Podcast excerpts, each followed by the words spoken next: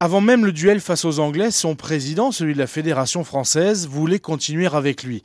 Alors depuis la qualification pour les demi-finales, Didier Deschamps a le totem d'immunité et il s'en amuse. J'ai la main, alors je déciderai. Quoi. Euh, je serai là pour la demi-finale déjà, et puis après, euh, on verra.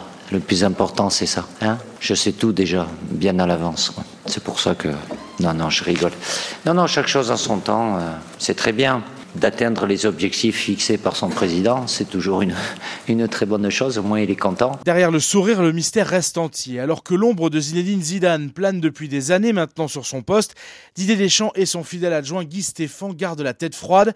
Ils verront cela à leur retour en France. Contractuellement, c'est vrai, le contrat se termine au 31 décembre 2022. Euh, c'est le cas de Didier, c'est mon cas, mais ça s'arrête là. On est euh, focus sur la Coupe du Monde. On a la chance d'avoir un peu d'expérience, donc vraiment, euh, on n'a pas d'autre pensée que le foot. Et Didier Deschamps pourrait prendre le temps de la réflexion. La seule certitude, c'est qu'il n'y a que lui qui sait ce qu'il fera la semaine prochaine.